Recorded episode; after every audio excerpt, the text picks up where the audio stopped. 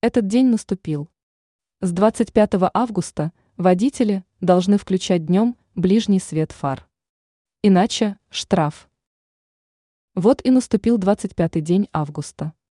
А это значит, что белорусские водители сегодня должны в обязательном порядке выполнять требования ПДД о ближнем свете фар. Ранее ГАИ неоднократно напоминала, что в период с 25 августа по 5 сентября водители должны ездить с включенным ближним светом фар. Пресс-служба МВД Беларуси в своем официальном телеграм-канале также оповестила об этом всех, кто в названный период планирует совершать поездки на авто. По информации ведомства, с 25 августа по 5 сентября в стране проходит специальное комплексное мероприятие МВД «Внимание! Дети!».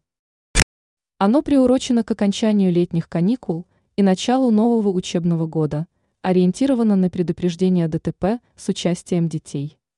В дни проведения спецмероприятий транспортным средством в светлое время суток необходимо двигаться с включенным ближним светом фар – для привлечения внимания всех участников дорожного движения, говорится в сообщении. Водители могут использовать и дневные ходовые огни, если их автомобили оборудованы ими.